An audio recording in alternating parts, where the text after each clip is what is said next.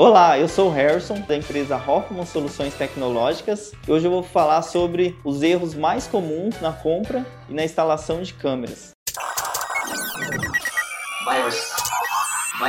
Agora, na Hits Prime FM, Minuto da Tecnologia.